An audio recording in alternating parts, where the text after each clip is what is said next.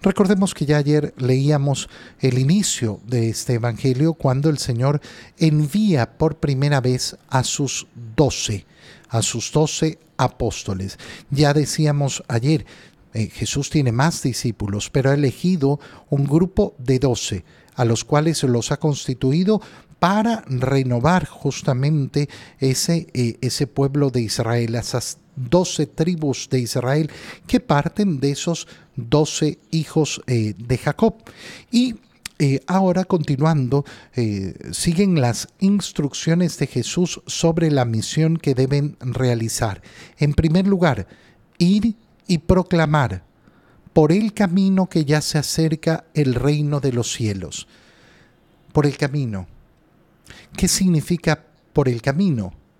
Porque uno va por el camino y cómo va a ir proclamando, eh, proclamando la palabra. ¿Qué está diciéndoles el Señor? Porque los manda a los pueblos, a las ciudades, a que entren, a que eh, eh, se hospeden en diferentes hogares, en casas. Ahí es donde se va a realizar la predicación. Pero ¿por qué por el camino? Porque tiene un significado precioso. Es decir, que no es una acción que se realiza cuando uno llega a un lugar determinado, sino que es una acción que deben realizar por el camino. Cuando entendemos que nuestra vida es, es el camino, el camino hacia el cielo, y recibimos esta misión del Señor, prediquen, prediquen el reino de los cielos por el camino. ¿Qué significa? A lo largo de toda su vida. A lo largo de toda nuestra vida. No es cuando, ay, lleguemos a no sé dónde y cuando suceda no sé qué. No, no. Es una acción continua, continua. Predicar el reino de los cielos.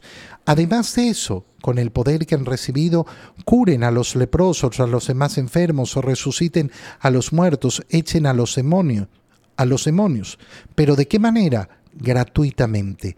La iglesia va a ejercer ese poder, va a administrar la gracia de Dios, va a entregar lo que ha recibido de Jesucristo de un modo gratuito. Y siempre vamos a tener que tener muy pendiente esto.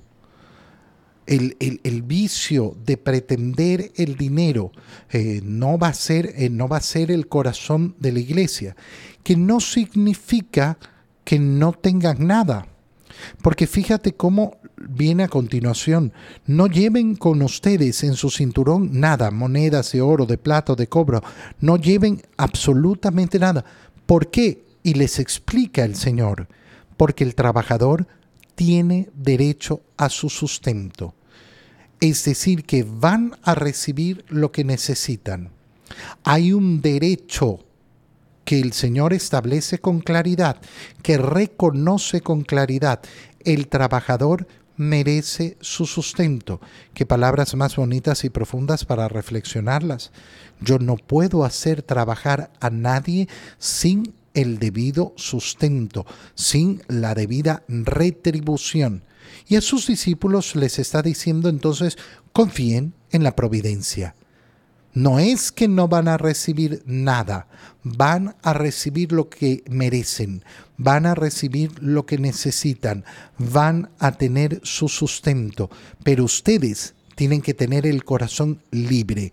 Aquel que vaya buscando enriquecerse en la predicación del Evangelio, bueno, está buscando su propia perdición, está buscando de verdad su propia maldición. Cuando entren en una ciudad o en un pueblo, pregunten por alguien respetable para poder hospedarse, es decir, pidan hospedaje. Pidan hospedaje, pidan, pidan hospedaje. Qué importante es esto. ¿Por qué? Porque es el modo en que va a vivir la iglesia, pidiendo. ¿Para qué? Para vivir la humildad de no tener, para vivir la humildad de efectivamente tener que mendigar, pero además para poder dar la posibilidad a los demás de vivir la generosidad con la evangelización. Qué bonito es cuando entendemos esto así. Cuando entendemos que delante de la evangelización, eh, delante de ese poder ayudar a la iglesia, no simplemente es, ah, sí, yo ayudo, yo porque, porque, porque me gusta ayudar, no, porque tengo la oportunidad de ayudar, porque se me abren las puertas para ayudar. Muchas personas a veces cuando escuchan, bueno, hoy día, este domingo, tenemos la colecta del óvulo de San Pedro, tenemos la colecta eh, de Múnera en Semana Santa, tenemos la colecta eh, de, eh, del Domum, de las obras misionales pontificias. ¡Ay, otra vez, otra vez! Mira, nadie te obliga nunca a dar. Siempre que nos enfrentamos a esa posibilidad. Es así la posibilidad que nos dan de poder ayudar a la evangelización. Al entrar en la casa, digan la paz para esta casa. Lleven el saludo de la paz. Pero ese saludo de la paz está condicionado. ¿Condicionado a qué? Si en aquella casa hay gente digna, la paz de ustedes reinará en ella. Si no es digna, el saludo de paz no les aprovechará. Estas palabras son sumamente importantes cuando nosotros pensamos, quiero que bendigan mi casa porque hay problemas en mi casa. Yo voy y bendigo tu casa. Muy bien. Pero lo que sucede en tu casa no va a cambiar por la bendición que se le dé. Porque si ahí no hay gente digna de esa bendición, de esa paz del Señor, entonces no aprovechará.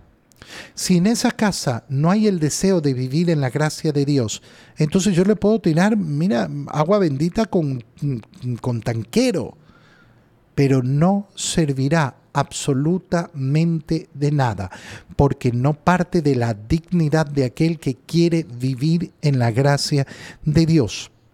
Y si no los reciben, eh, salgan, no me recibieron. Ay, entonces me voy a vengar, entonces me voy a enojar. No, no. Si no los reciben, salgan de aquella casa o de aquella ciudad. Mire el Señor cómo entrega siempre la libertad. La evangelización no va a ser obligatoria. Yo no voy a obligar a nadie jamás. Esto es una invitación invitación del Señor, siempre invitados, invitados, nunca obligados. No me quieren recibir, bueno, no me reciben.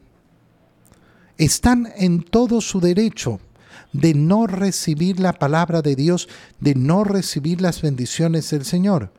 Cada uno de nosotros toma su decisión libre. Salgan de ahí, sacúdanse el polvo de los pies. No se preocupen ustedes. ¿Por qué? Porque el día del juicio llegará y Sodoma y Gomorra serán tratadas con menos rigor. ¿Qué quiere decir? Está aquí la gracia de Dios. El que no la quiere aprovechar, bueno, ha tomado su decisión. Su decisión terrible de rechazar a Dios. No te han rechazado a ti, han rechazado a Dios. El tema es con Dios entonces, no con nosotros no nos resentimos por el rechazo del mundo.